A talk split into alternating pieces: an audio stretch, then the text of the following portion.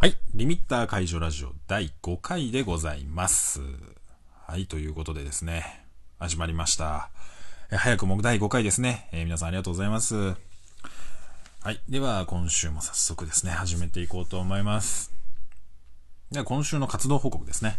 はい。え、今週はね、何やってたかな？ちょっとちゃんとね、台本用意してないんですけど、本当になんかギリギリで撮ってるんで、ちょっとね、バタバタと撮ってるんですけど、まあ、てか、これ言ってると毎週っすね。毎週バタバタしてますよね。うん。なんか空いた時間でって、本当に空いた時間でというか、本当にギリギリで撮ってる、毎回。僕らのズボラな性格が出ちゃいますね。はい。で、今週は、ずっとね、三鷹ファブコンテストの、えー、エクスカギバー。これをね、ずっと量産してました。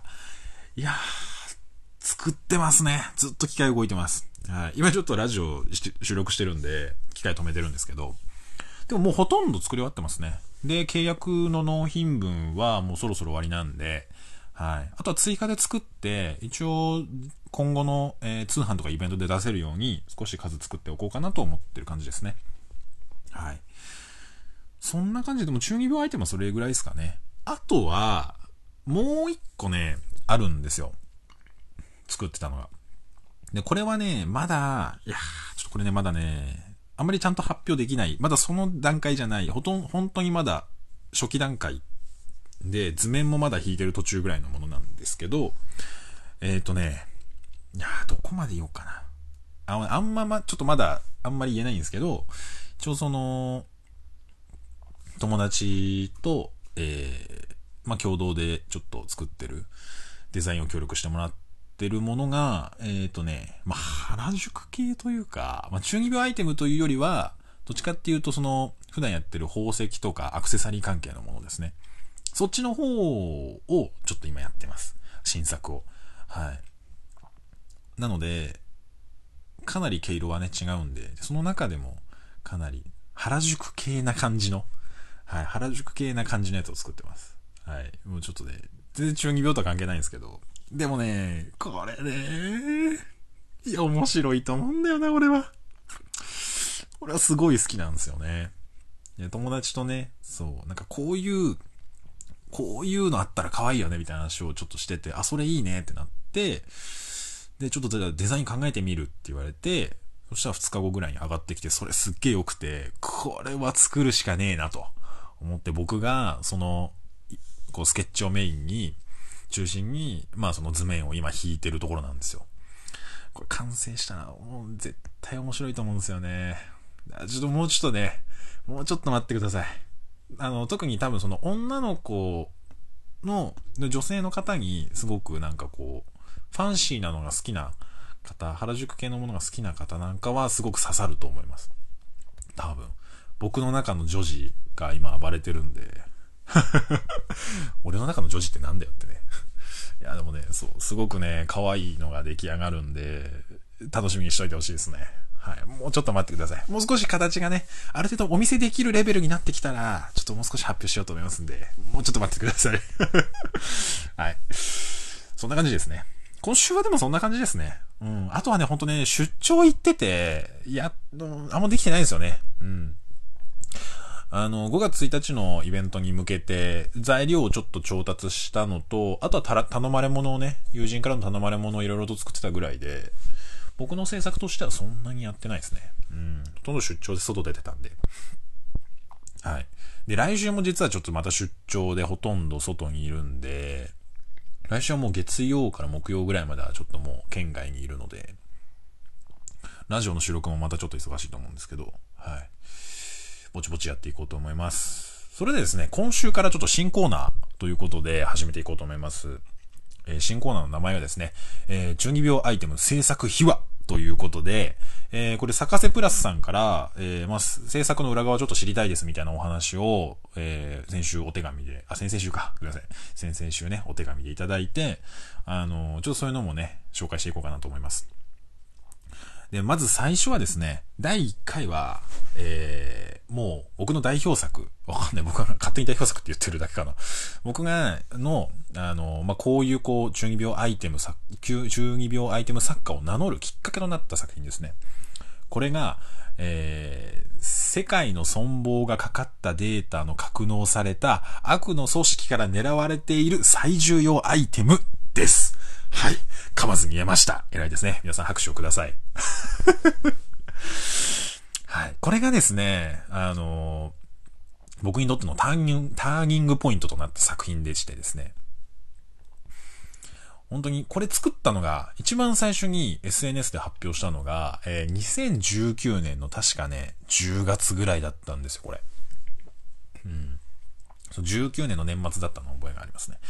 で、そう、その時に、まあ、その鍵型の USB を、あの中に封入されてるのって本当に使える USB メモリーなんですけど、あれを買って、で、その時に、それを入れるケースが欲しいなと思って。まあ、そもそも、なんかこうデータの入れられる鍵って、そもそもなんかかっこいいじゃないですか。US、鍵の形になってる USB メモリーって、もう好きじゃないですか、そういうのね。もう僕たち好きじゃないですか。ね。好きじゃないですか。そういうの。うん。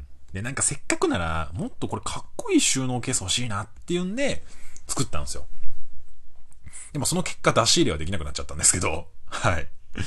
そう、それが始まりで、で、何の気なしに、こういうのあったらかっこいいなと思って作って、で、えー、SNS に上げたところですね。Twitter に上げたところ、4万いいねいただきまして、4万人がいいねって言ってくれたら、もういいだろ、それっていうね。いや、その時、いや、なんか本当に、あ、みんな意外と好きなんだ、こういうのって思って、それまではね、僕、全然こういうの作ってなかったんですよ。何作ってたかっていうと、まあ、なんか、フィギュア作ったりしてたんですよね。ロボット系の。うん。なんかフィギュアの改造パーツ作ったりとか、なんかその僕が好きなエウレカセブンっていうアニメのロボットを作ったりとかしてたんですよ。だから全然違うんですよね。そう。で、そう、まあそれがきっかけで、あ、なんかこういうものもみんな好きなんだと思って、で、なんとか苦節半年ぐらい、こう試行錯誤して、量産までこぎつけて、一応3月から販売。20年の3月からですね。だから5ヶ月、5ヶ月ぐらい空いてたんですけど、うん。結構ね、いろいろこう試作で押したりして、実はその SNS で最初にバズった時とはかなり、あの、形は大体一緒なんですけど、使ってる部品とか、えー、デザインがかなり変わってるんですよね。うん。あれ相当変えたんですよ。だから、気づいてる人はいると思うんですけど、だからかなりね、その、実際にこう販売にこぎつけるまで、かなりの量の試作をやってるんですよね。で、ボツになったデザインとかパーツがもう僕の部屋に山のように残ってるんですよ。いやもう捨てりゃいいんですけどね。なんか捨てられなくて だからね、部屋が散らかるんですけど。作業場がね。うん。そう。で、一応3月から、えー、僕の、えー、まあ、ちょっとね、どこまで話すかあれなんですけど、まあ、その、最初、榎本サーキットさんっていう、えー、八王子にあるですね、東京の八王子にあるミニ四駆の専門店の、さんのに、えー、一応その通販の商品ページ作ってもらって、そこで販売してたんですよ。えそれが始まりですね。まあちょっとそれについては、あの、本当にいろいろあるんですけど、まあいろいろっていうかね、まあまあちょっといろいろお世話になったりしてるっていうのもあって、で、そこを場所借りて販売させてもらってたんですけど、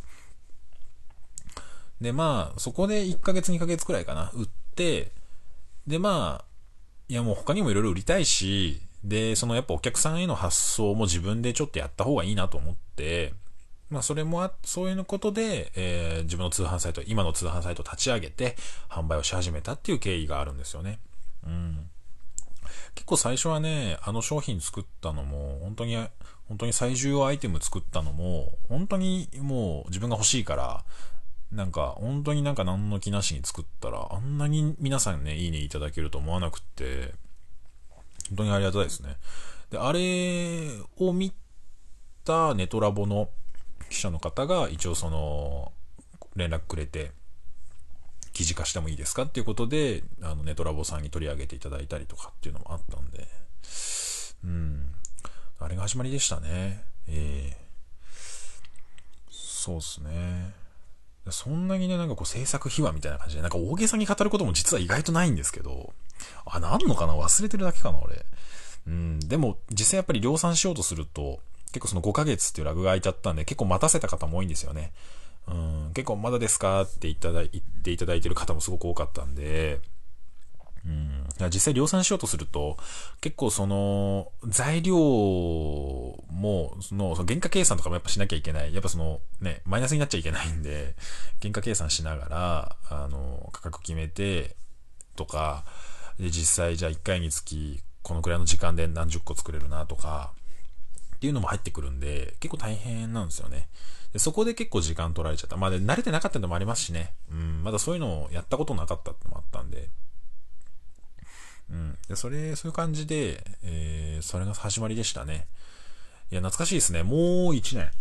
そうですね。まあ、このラジオを始めようと思ったのも、まあ、実際販売してから1年経って、それが節目でちょっと新しいことやりたいなと思ったのもきっかけだったんで、はい。まあ、それもきっかけだったんで、そういう感じで始めて。いやー、もう1年ですか。早いっすよ、本当に。早い。でも1年の間で意外と物作ったなって思いますね。うん、意外と作ったなって。うん、なんか僕としてはもっと早く作りたいなと思ったんですけど、1年振り返ってみると意外といろんなものを作ってるなと思いますね。いや、でもね、まだまだペース上げて作っていきますんで、はい。今作ってるのもね、面白いと思うんで。で、これから作りたいものもね、たくさんあるんですよ。たくさんある。うーん、ほんとね、いや、これ作ったら面白いなとか、あるんですよね。うん、これ作りたいなってやっぱあるんですよね。でもなかなかね、僕が一人しかいないんで、はい。しかも普段仕事しながらなんでね、なかなかこう追いつかない部分もありますけど、皆さんお付き合いいただければ幸いです。はい。で、皆さんからね、このラジオを始めて皆さんからもいろんなこうアイディアもいただけてるんで、うん、なんかね、そういうのもちょっといろいろやっていきたいなと思いますね。うん。はい。なんかね、なんかこう、ね、なんか本当はそういうなんかこう、まあ感謝祭じゃないですけど、やっぱりこう、オフ会的にみんなで会ってこう、いろいろこうアイデア話したりとか、なんかそういうのができる場もあると本当はいいんですけどね。まあちょっとコロナでね、マンボウも出ちゃうし、なかなか厳しい面はあるんですけど、いずれそういうのもやっていきたいですね。はい。ということで、えー、12秒アイテム制作秘話ということで、えー、こんな感じでした。はい。ちょっと来週はちょっとまた別のものをね、紹介していこうと思います。週に1回ということで、うん。また発表していこうとね、思います。はい。はい。それではですね、えー、次は、えー、イベントの出店情報ですね。はい。先週から、えー、言って前、言ってます、えー、5月1日のホビーラウンド。こちら浅草で開催されます。浅草の東京都立産業貿易センターかな。はい、都産坊ですね、通称。都産坊で、えー、開催されますんで、ぜひぜひ皆さん遊びに来てください。で、そちらではですね、えっ、ー、と、まあ、普段売ってる12秒アイテムのほか、えー、まあ、ちょ、ちょこちょこっと僕が普段模型用に作ってるものなんかも、えー、ちょっと販売しようと思います。あの、プラモデルの改造パーツとか、あとは、えっ、ー、と、なんだっけ。あ、そうそうそう。フィギュア用のベースとかですね、アクリルの。そういうものをね、あの、もう少し販売しますんで。で、他にもね、あの、結構フィギュアが好きな方なんかはいろんなものが、えー、作品展示されてますんで、えー、ぜひぜひ、あの、遊びに来ると面白いと思います。はい。まあ、ちょっとコロナ禍なんでね、あのいろいろこう気をつけながらにはなるんですけど、はい。ぜひぜひ遊びに来てもらえればと思います。あとはですね、これまだ確定じゃないんですけど、確定じゃないんですけど、えー、一つ7月にですね、参加すると思います。えー、アメイジング商店街ですね。はい。アメイジング商店街出ます。いや、もしかしたらね、抽選になって落ちちゃうかもしれないんで、まだ100%ではないんですけど、まだ募集かかってないし、そもそも。でも出る、出るつもりです。はい。これ、アメイジング商店街で出ます。ね、いいいですよね、アメイジング商店街。名前がいいですからね。もう名前だけで出る理由があるんで これなんで急にかっていうと、えっ、ー、と、僕のツイートもの、あ、すみません、僕ツイッターの友達のことをツイートもって勝手に言うんで、はい。ツイート、僕のツイートもの、ベルクローさんっていう、えー、一時かな。多分一時のパパに誘われまして、ぜひ出ましょうっていうことで一緒にって言われて、あ、もう出ますって言ったんですけど、そう。僕もね、そう、ベルクローさんはね、以前出てたんですよ。アメイジング商店街。アメイジング商店街おもれえなーと思ったんですけど、ね、出ましょうって言われたんで、あ、じゃあ出ますって言って、そう。で、アメイジング商店街ってどんなイベントなのかって言われると、ちょっとね、難しいんですけど、僕も説明できないなぁ。なんか、な、な、なんて言ったらいいかな。うんとね、いや、アメイジング商店街で皆さんちょっと検索してみてください。あの、なんかその、お、駄菓子の同人誌とか、なんかちょっとその、レ、レトロ風なガレージキットとか、ソフビとか、なんかそういう感じのやつですね。はい、そういう感じのやつです。ちょ、なんで説明していいか僕もちょっとわかんないんですけど、でもいろんなものがある。本当になんかこう、ね、なんかこう、いろんなものがある。サブカル下町系のなんかイベントって言ったらいいんですかね。ちょ、なんて言ったらいいのかな。本当説明しにくいんですけど。はい。でもすごく面白いイベントで。もうね。だってアメイジング商店街って名前だけでよくないですか？ね。アメイジング商店街っていいですよね。名前、ネーミング最高じゃないですか。絶対楽しいですもんね。うん。僕もそれ7月出ますんで、ベルクローさんと一緒に。ベルクローさんもね、すごく面白いものをたくさん作ってらっしゃるんで、ぜひぜひ、あの、皆さん、あの、見てみてください。あの、カタカナでベルクに、えっ、ー、と、ローは、えっ、ー、と、ほがらかじゃない方のローですね。太郎のロー。はい。ベルクローさんね、すごくいろんな面白いものを作ってらっしゃいますんで、はい。ぜひぜひ。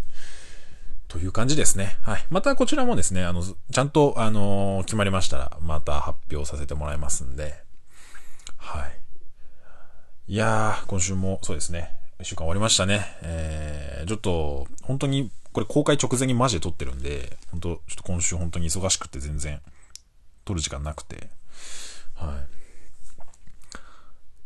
い。なんでね、はい。またちょっと、また一週間頑張っていきたいですね。あと、土日で僕はまたいろいろ制作進められますんで、はい。えー、またね、天気も、また戻ってきて、多少暖かくはなってきたのかな。なんか一回寒くなってね、すごく夜冷えるんですけど、また少しずつ暖かくなってきてるみたいなんで、ただちょっと明日がね、雨みたいなんで、体調には気をつけつつという感じですね。はい。ああ、あとね、ちょっとこれ余談になるんですけど、最近僕やっぱ結構なんだろう。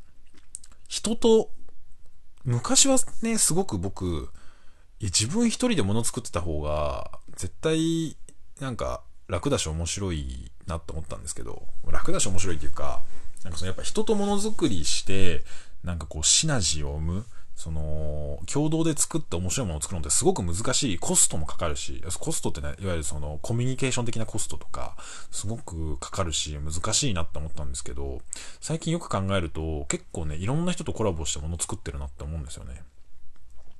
それこそ例えばあのー NFC タグ内蔵リングで家の鍵を開けるシステムとか、あれもプログラムとかロジックとか、中の基盤なんかは、えー、僕の友達のプログラマーに作ってもらって、うん。で、彼、あのデザイン、そのコンソールのね、あのデザインとか、そういうのも彼のアイディアも入ってるし、なんかこう一緒にこう作り上げてる感じですし、あとは、あの、僕の、えー、本日紹介した、え最重要アイテムの、え反則の漫画ですね。とか、あとは、電脳安全お守りの漫画の1ページ。あれも、あの、僕の友達の渡辺平くんっていう人がいるんですけど、あの、マジでジャンプとか読み切り載せてる漫画を描いてる人がいるんですよ。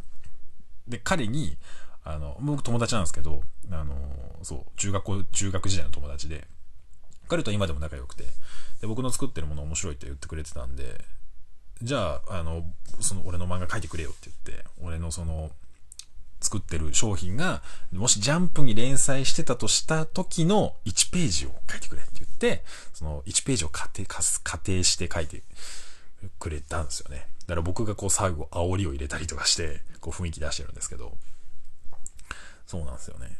そう、そういうのも、なんかこうやっぱり、こう、競争というか、こうシナジーを埋めてますよね。うん、一緒に作ってるって感じしますよね。最初僕がセリフだけ書いたんですよ。セリフだけ書いて、LINE で送ったら、こんな感じみたいな感じで、わかっとるやん、みたいな。完全にわかっとるやん、お前、つって、天才かと思いながらね、そのままバーっと書き上げてくれたんですけど、ありがたいです、本当に。そう。あとはね、今その、冒頭で言ったね、あの、いわゆるその、可愛い系のアクセサリー、アイテムも、あの、やっぱり僕の友達にデザインをお願いしてて、お願いしてっていう感じじゃないんですよね、でも。こういうの作ったら絶対可愛いと思うんだよねって言ったら、いや、確かにそれ可愛いってだ。だったらこの方向性でいけんじゃないみたいな話をされて、あ、確かにって言ったら、数日後、数日後何も言ってないのに、あの、デザインをバーッと書いたのをスケッチをくれて、いや、もう完全にこれやん、みたいな。いや、僕も考えていたんだけど、なんか、やっぱ、アイディアの引き出し、その、なんかこう、可愛い系のそういうなんかデザインの引き出しがなかったから、すごい感心しちゃって、しかも何も言ってないのに、ほんとびっくりしましたね。だから、しかもすごいペース早かったし。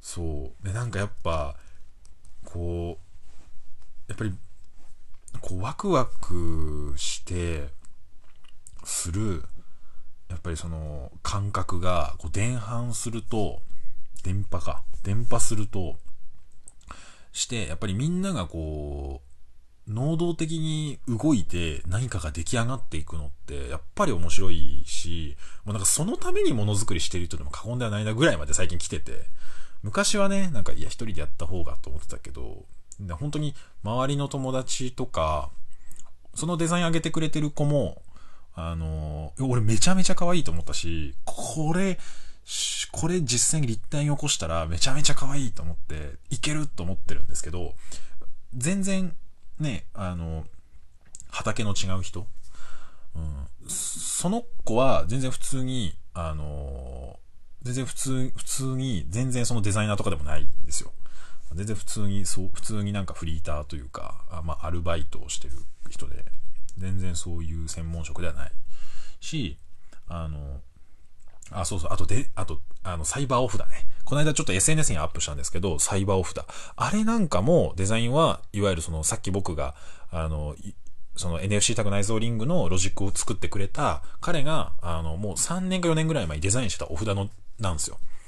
うん。それを僕が今になって、あの、作って、あの、上げた、アップしたら、すごく皆さん喜んでくれたみたいな感じなんで、そう。あれも本当はね、全然僕の力ではないんですけど、だから最近そういうデザインとか、とかも、なんかこう、周りの人のシナジーで、いろんなこう、ことがこう動き始めてるんで、すごく面白いなって思いますね。うん。だから本当、ね、その、いわゆるその、お札のデザインしてくれたのも、プロ、全然本業はマジでプログラマーで、うん。なんなら、なんなら、あの、本当に行政関係 あの、ブロックチェーンっていうけつ、あの、いわゆるビットコインとかの通貨決済システムとかのエンジニアだったりするし、あとはその、いわゆるその、文科省とか、いわゆるそのお国関係の仕事をやってるプログラマーなんで、マジ全然畑が違うんですけど、でもやっぱりオタクで、僕と中学の時の同級生で、うん。で、やっぱそういう人でも、すごくなんかこう、面白いデザインとかスタイリングっていうのをすごい考えられるし、考えてくれて、うん。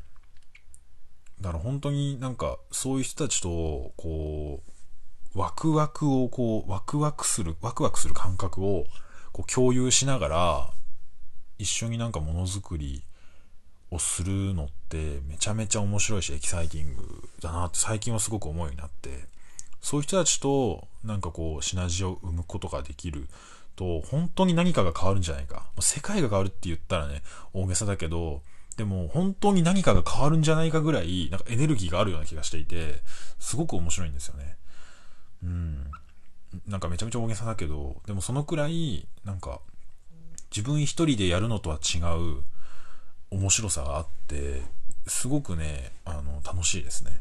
だからなんかこうやって、いろんな人をもっと巻き込んで、なんかものづくり。特にね、僕、実はもう僕全然デザインセンスないので、ほん、本当にないんですよ。だから、やっぱりそういう人たちの力をこう借りながら、あの、いろんな面白いものをこう作っていけると、楽しいなって最近はすごく思うようになりましたね。うん。だから、ちょっとね、また、今後どういうこう活動にね、こう変化していくかわかんないですけど、とにかくやっぱり、ね、あの皆さんと面白いものをたくさんこう作っていけるように、こういろいろね、頑張りたいなって思いますんで、今後ともどうぞ応援よろしくお願いします。はい。はい、ちょっとなんか余談がね、長くなっちゃいましたけど、はい。ぜひそんな感じよろしくお願いします。それでは、えー、中二病アイテム作家、吉慶がお送りいたしました。それではまた来週よろしくお願いします。